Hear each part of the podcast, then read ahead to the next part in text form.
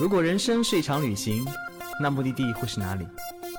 你可以选择带着疑问留在原地，也可以有多远浪多远。本节目由全宇宙最会玩的稻草人旅行推出，我们有超奇葩的年龄限制，只做年轻人的小团队旅行，坚持路线原创，百分之八十五以上的队员来自于朋友推荐。关注稻草人旅行，和我们一起出发，爱上这个世界。欢迎收听最新的一期有多远浪多远，我是道哥。哎呀，很久没有聊徒步的故事了，那个可能是因为年纪大了。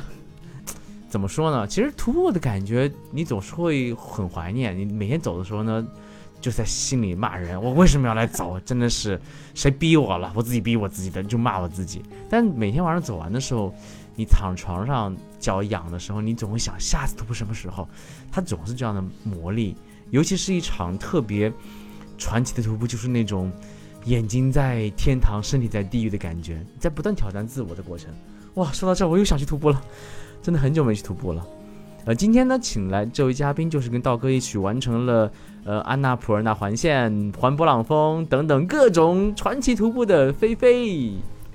Hello，大家好，我是菲菲。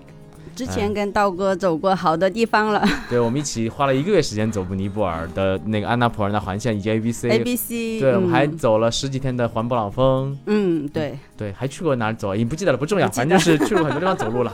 哎呀，我已经很久没有徒步了。但是菲菲呢，前段时间刚刚完成一次道哥心中一直很想，但是一直不敢挑战的梅里外传。嗯啊，说起梅里外传呢，大家我先普及一下，梅里就是卡瓦格博，是云南最高峰，也是藏传。佛教八大神山之首，在很多嗯当地人心中被称为卡瓦格博阿尼阿尼阿尼卡瓦格博，就是卡瓦格博爷爷的意思。对对，他们心中是一座圣山，所以呃很多人会去到费莱斯看那个远眺卡瓦格博，但更多人会现在。慢慢的进到里面那个世外世外桃源的村子叫雨崩，雨崩对雨崩里面会走到神湖、神瀑、冰湖这些地方，它会被称为梅里内转。嗯，它其实就是慢慢的走进什么五花那个五冠峰啊，是五花峰、五冠峰、五冠峰、神女峰的下面。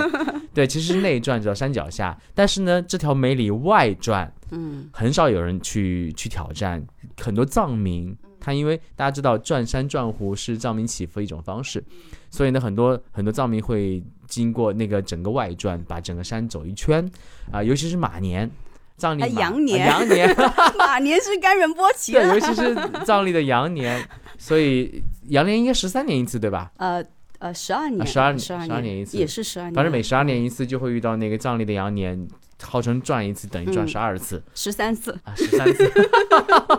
不重要，就是很重要。对，嗯，所以每次的藏历羊年就会很多很多去转山。嗯，但为什么道哥曾经想挑战放弃了呢？我看了看那个海拔数，它有很多四千多米的垭口，对不对？对，它就是隔天隔天都要翻垭口，而且它不光是上垭口，还下很多的坡 啊，上垭口、下垭口，就每天海拔上升一千多，下下降一千多，差不多是这么一个。哦，看到那个以后，整个人就是缩掉了。你想尼泊尔环环勃朗峰，它起码是慢慢上升，慢慢上升。突然有一天经过一个垭口，然后下一千多米，然后再慢慢下降。啊，不是环勃朗峰，是环那个安娜普尔纳。环勃环勃朗峰那又不是高原，最高一个垭口是两千八，我记得。虽然每天上升下降很多，但是它起码没有高原挑战。他呢，那个《梅里外传》就结合了勃朗峰跟安娜普尔纳，就又是高原，又是不断上上下下。他们真的很像，从风景上，我当时就是感觉就像是那个环勃朗峰和安娜普尔纳的结合体。对，所以你为什么想着去今年挑战这一条著名的《梅里外传》呢？其实一直都很想走，跟你一样，只是没遇到适合的时机。但是我当时对这条路线想要去钻山，只是纯粹是因为好奇。因为它的时间长，我就喜欢长时间的徒步。然后在国内长时间的徒步的路线其实并没有那么多，可能像那个虎跳峡或者是喀纳斯徒步啊，大概就是两三天、三四天就能够走完了。在国内想要长时间徒步，然后深入到那个山里面的话，其实选择并不多。可能是出于这个原因，嗯，但雨崩像雨崩徒步，其实最近几年已经很火了，就是它里面会搞什么徒步节，一看几个大巴拉进去。我记得我零八年去第一次的时候，真的里面是世外桃源，没有几个人。我第二次一三年去的，那时候人也不是很多。但我听说现在哇，里面的客栈开的一摞一摞的，对啊。还有很多那个咖啡馆也开始在里面开了。其实梅里内转的徒步，呃，嗯已经算一条初级路线了，初级高原徒步路线。嗯嗯嗯其实已经有点虐了，因为它毕竟要从两千多米上升到四千米的一个垭口，嗯再下到三千米出头。然后如果你要去神瀑、去冰湖，还要上升海拔八九百米，而是高原徒步。即便如此，这条路线也依然只是一个。怎么说是一条入门级的高原徒步路线？当然，大家，如果愿意自己去，可以挑战一下。它毕竟很美的风景，离雪山很近。大家如果不愿意自己呢，可以跟到讨论的那个徒步雨博的路线啊。虽然我们路线一上线就没有名额，嗯，到到了这条路线还是挺受欢迎的。对，几乎没有什么名额，反正那个你们来报名看看吧，看运气有没有名额。嗯当然，挑战梅里外传就是一个完全不一样等级的一条徒步路线了。嗯，而且就是实际上稻草人这个圈子里面走过外传的人，其实真的不多的。呃，内传的人特别有意思，我零八年我记得很清楚，当年那个坐着一群到场的老老会员们，然后那个时候跟他们聊天，哈，我那天很自豪说，哼，我今天要去旅行，要去哪里？我要去走雨崩，我还以为很多没听说过，那结果在场九个人，八个人都走过，走过，我是唯一一个没走过的，哇！我当时觉得自己好丢脸。但是外传真的走的人不多，对，就是外传的话，就是我后来也回想了一下，就是一共就只有三个人走过，嗯一个是易如。在零八年的时候，哦然后是很多年前了。对，然后是肥羊，肥羊是在羊年的时候走的。然后我原本计划是跟许大毛和婉姐一起在羊年的时候走的，后来就是因为各种不靠谱的原因，所以我们临时就放弃了。所以我是在二零年走的，嗯，就是我们三个人这么巧，还用到同一个向导。那这两条线应该嗯适合不完全不一样的人。其实对于雨崩来说，如果你想深入雪山，你想有一点朝圣感，你又想感受一下高原徒步，是很适合初级小白。虽然高原有点虐，但基本上有点体力都能基本完成、嗯嗯啊，挑战你的心肺。但是这条线应该就适合更高阶的人了，对吧？嗯，我觉得这条线的话，它首先前提是得有时间，我觉得这是一个先决的条件。然后它整个海拔的话，如果你能够请到好的向导。然后前期具有持续的运动的话，也能够坚持的下来的。但是累就真的是累，然后每天走在路上，特别是翻垭口的时候，都问自己：我为什么要来这里？但是我记我记忆当中，嗯你翻垭口的速度比我那可是领先了好几倍。当然，你下坡的速度是比我慢的。但是你知道吗？就是假设你每天都要那么去翻垭口，你就会觉得很痛苦。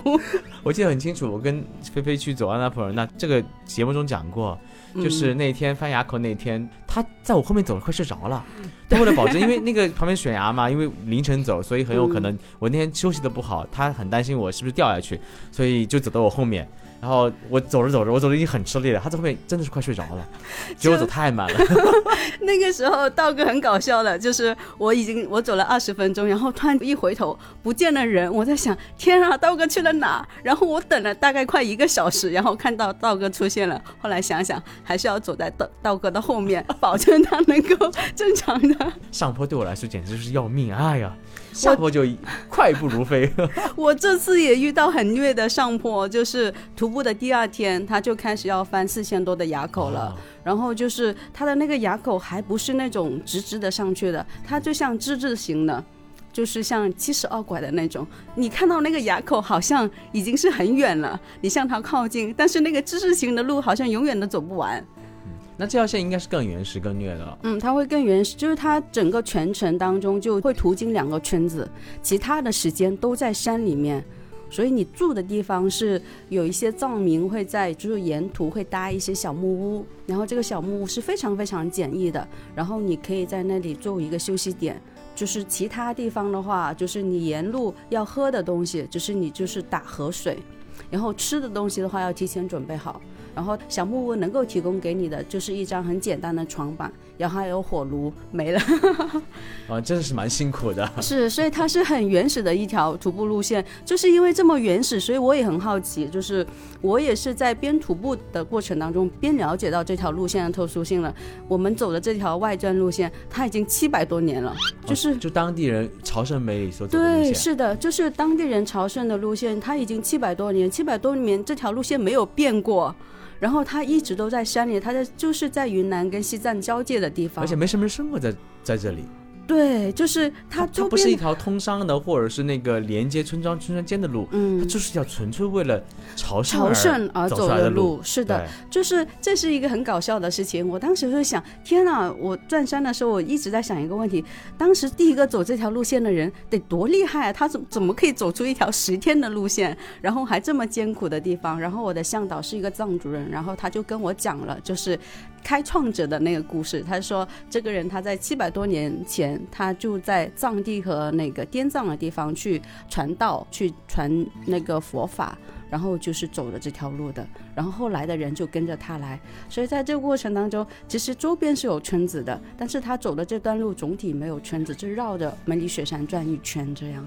哦，真的开荒者、开拓者需要极大的勇气。对，啊，那其实藏民走的应该很快吧？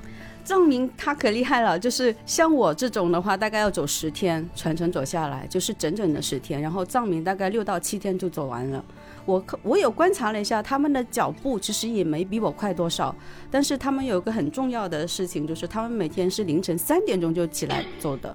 然后走到晚上七八点天黑了，所以他走路的时间会比我多一倍差不多，所以它总体的时间就会变短。嗯，而且他们本身在高原生活，也习惯了这种高原反应的问题。没有，他他们也会高反吗？他们也会高反，真的假的？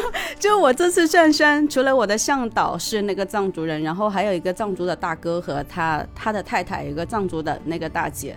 然后在我们在翻最高的垭口，就是那个说拉垭口的时候，我看到一过垭口，大姐就不见了。然后我就问大哥：“大哥，大姐去哪里了？”他说：“他不行，他头太疼了，我让他先下去了。”然后我就帮大哥一直在挂经幡嘛，然后我们要就是那个喂伤，然后要去做一些仪式。然后大哥就跟我说：“菲菲，我过完我也得要马上下去了。”他说：“我问他为什么？他说我也头疼的厉害。那垭口是多高的？那个垭口大概在四千八、四千九吧。那还好啊。但是因为那边的那个海拔和那个植被太裸露了，啊就是一点植被都没有。你看到那边的石头都是红色跟绿色的那个沙质，就是它全是沙质的那个那氧气完全不够。氧气完全不够，所以的话就是，我当时都觉得奇怪，他们俩不是在藏地长大的吗？怎么还会高反，而且是赶紧就撤了？然后因为我当时是有想拍录一些视频呢，就想起了刀哥当时录的一些风声之类，我当时是觉得挺有感觉的，所以我就站在那里去等我的向导，所以我就在那里拍了一会儿视频，然后我的那个藏族同胞们都先下撤。那藏族同胞他们在那个徒步过程当中有什么仪式呢？是不是不太一样？比如我们徒步可能是看风景，或者跟着一起感受。啊、对对对，真的是差异很大。呃，就刚刚道哥有说了，就是羊年转山的时候，转一圈等于转十三圈。就是为什么他们会在意这个数字呢？就是在藏民的心目当中，他们觉得这一辈子一定要去转一次那个梅里外转，因为只要。去转过梅里外传的人，他们就可以免除，就是他们死后要下地狱的这么一个痛苦。脱离六道，对对对，然后如果能够转三次的话，就可以把你这一辈子的那个罪孽给洗除清除掉，所以他们还挺在意就转山的这个事情的。我当时其实一开始听下来的话，还是觉得有点，嗯，就是他们可能内心相信的东西，但可能我不一定是完全相信的。但我在转山的过程当中，能够明白他们为什么会这样。因为在转山的过程当中，他们会跟这个自然，会跟这个大山充分的接触，然后也没什么事情了，天天就在走路，所以他们真的会去回想他们在此刻之前，他们做过一些他们认为不好的事情。他们在回忆的这个过程当中，其实也在说给卡瓦格博听，然后也是给自己一个反思。那他从这个山里面出去之后，他们意识到了一些做的不好的事情，他们就不会再做了。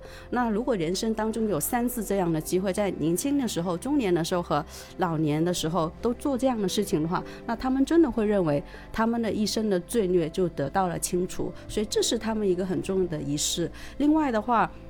我觉得还跟我们不大一样呢。我们可能去徒步、去转山的时候，会想着，哎，这是一个很辛苦的事情。那我们也会想着，我们的装备怎么会更好的装备啊？然后带更简洁的东西，然后让我们走的时候会更轻松。他们完全不一样。我拎了，我拎了一下他们的包，他们的包比我的包起码是翻倍的重，但是他们的包里面没有任何洗漱用品，也没有任何衣服，全部都是吃的。他们会带上很多水果，就真的是水果，那个很大的梨子啊，然后石榴啊，都是很重的。然后还会带上去，真的去那个德清去市场买上那个生的牛肉和猪肉，买上肉，带上大米，带上面，然后还带用一个碗装了一大碗的那个酥油。然后每天徒步的时候，就是背着这么多多东西走在路上。然后每天到了一个休息点的时候，就拿出酥油，然后开始煮茶，然后开始喝酥油茶。然后晚上到了休息点的时候，就把肉拿出来，把那个他们带上那个藏刀的，把刀拿出来去砍那个骨头来煮汤。就是他们会认为转山是生活当中很一部分，然后不能因为转山而对生活有所改变，所以他们生活该要喝酥油茶的，该吃肉的，他们都正常去，一切都正常去做。我觉得这是他对转山的这种仪式感融入他们生命当中，也是很独特的一个仪式之一。嗯，他们还会挂金幡。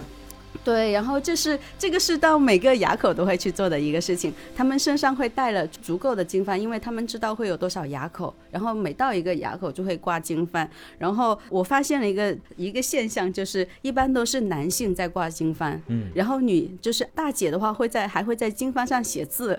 就是他们也会觉得，他们得要在经幡上写上字，然后卡瓦格博才认出是谁留下的这个心愿，所以他们会写好字，然后挂好经幡，带上青稞，在那个问桑台那里去烧这个东西。然后在这个过程当中，那个大哥他们还会口里用藏语念了一些很好听的，就是一段话，就大概的意思就是说，希望一切众生能够得到平安，然后得到解脱。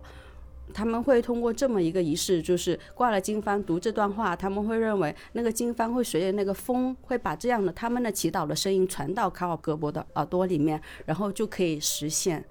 然后他们在祈祷的时候都没有祈祷个人的，都是祈祷一切众生那个得到平安安乐的。然后我就问他为什么会在转山的时候会讲这样的话呢？然后他们就跟我说到，就是也跟卡瓦格博这这个人物的，就他虽然是一座山，但是他们在藏民心当中心目当中也是一个人物的形象，也跟这个人物的形象是相关的。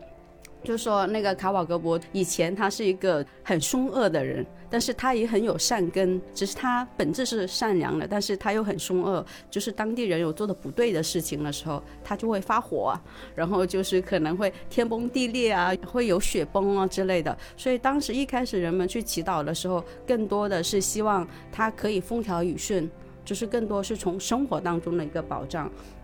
后来佛教开始传入进来之后，就是他们说卡瓦格博被莲花生大师给驯化了，然后变成了守护佛法的那个那个神山。然后就是因为他在守护佛法的过程当中，佛法也给到他教诲一些教化，所以他有一个很特别的能力，就是他可以让一切众生都可以得到解脱。所以人们在转山的时候，也就会根据他的这个能力会去祈祷，希望他可以让一切众生可以得到安乐。就是他们会去做的一些事情。嗯，那这次转山过程当中还遇到什么有趣的事儿了吗？嗯，我觉得第一个很有趣的事情就是，你能相信我徒步十天，每天晚上的泡脚吗？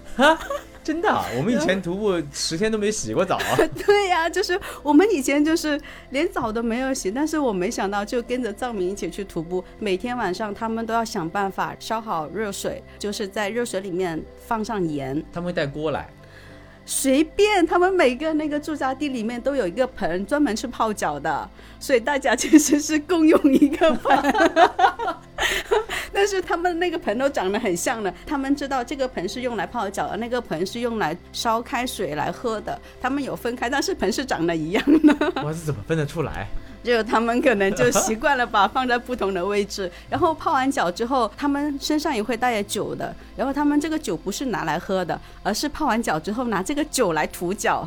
这样的话，就是他们就说杀菌的感觉是吧？对，然后一方面是杀菌，另外一方面的话就是活络你的血液，所以的话就是他们就会觉得这种方式你的徒步就不会累，然后你会享受那个转山的过程当中。所以我也跟着他们跑了十天的脚，我就平常从来没做过的事情。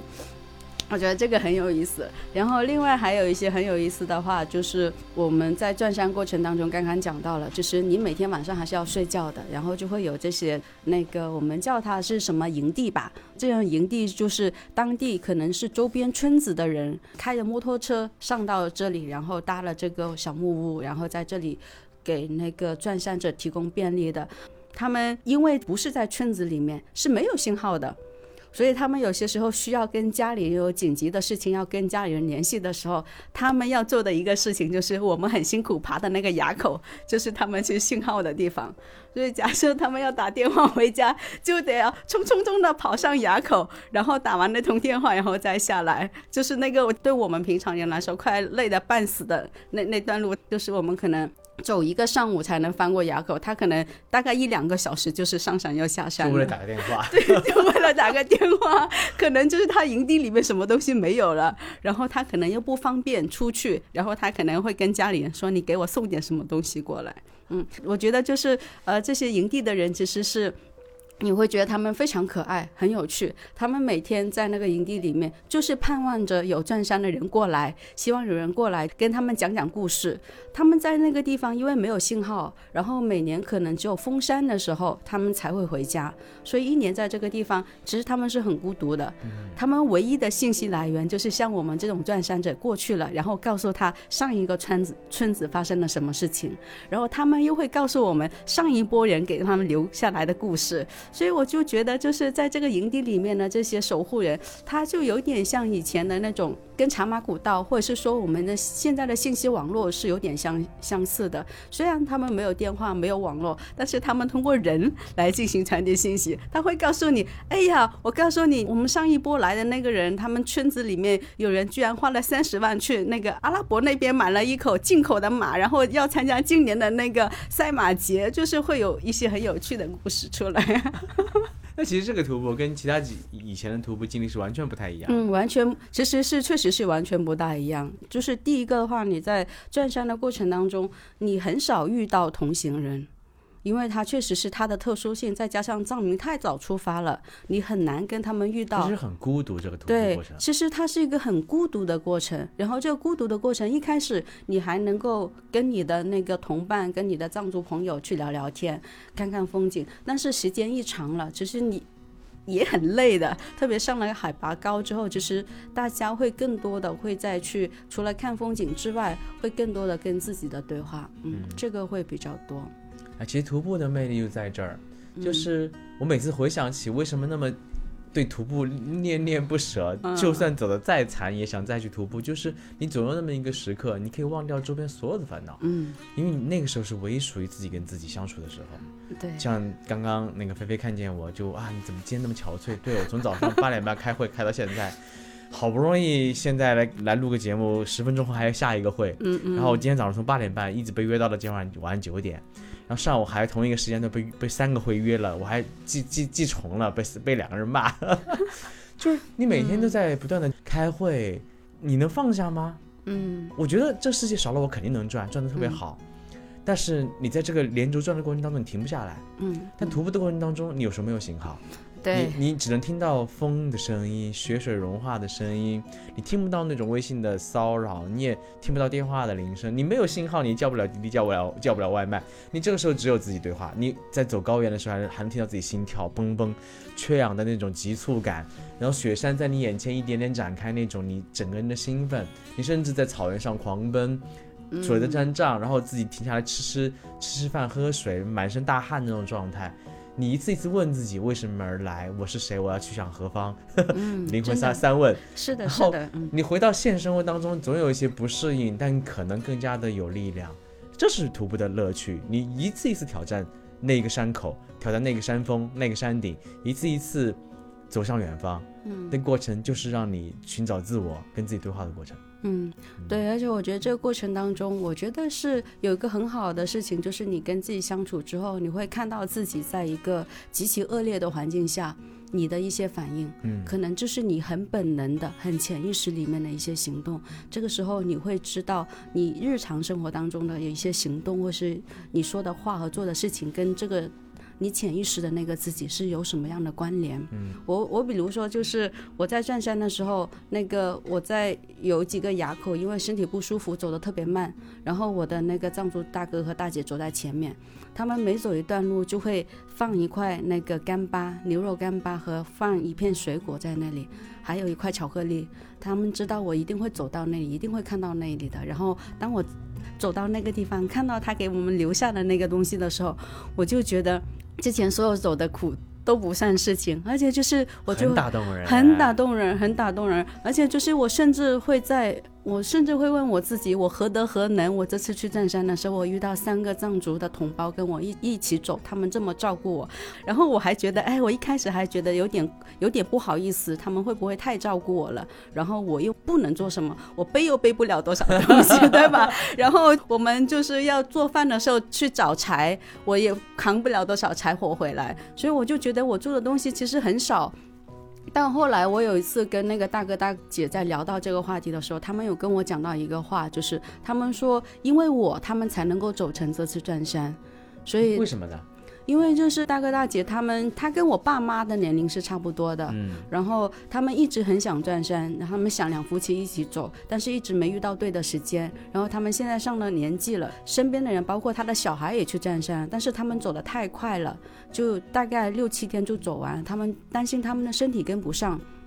然后他知道我这次来走，然后我自己预估自己走九到十天，他们就觉得跟他们的节奏很匹配，所以因为我要走这次转山。要这是朝圣，他们就觉得哎，他可以加入，然后一起去走了。他们的那句话就会让我突然间，我也会很释怀。我会觉得，可能每个人在这个生态圈里面和在这个环境里面都有既不同的那个作用。我的作用呢是让这次旅行发生了，然后他们的作用的话，就是他们可以也在照顾着我，在相互之间，就是让我会觉得这种关系就会很舒服。嗯，哎，徒步的。魅力就在对，就是很总是能跟很多惊喜相遇，更多缘分遇见。是的，然后就是在这个过程当中，当你真的就是很苦一个人的时候，确实是会有更多的思考。那这个时候，可能之前自己的一些就是一些没有想通的地方，或以前有人说过你的，哎。你哪里哪里没做好，或是你哪里哪里有问题，可能当下的自己还是很反抗的，很抵抗的。但是在转山的过程当中，你会去问自己，我是不是真的就像身边的人给我反馈的那样，我没听到他们的声音呢？就是这个时候，你反而会去发现更多的自己，然后这个时候也意识到，其实自己也没有那么完美，其实不那么完美才是对的。这是一个真实的我自己啊，可能我可能在转向的过程当中没办法很好的照顾大哥大姐，但是我可以在一些可能让他们头疼或者他们高反的时候，我可以给到一些我该有的一些帮助。我觉得这个时候就会觉得能够去接受自己的不足，然后也能够去坦然去接受别人对自己的好。明天我就推掉所有的会议，我要徒步了。徒步真的是一个能看见自己、接纳自己的过程。好了，再次感谢菲菲做客我们这次节目。我们下一次路上见。好的，下次再跟闹哥一起去登山。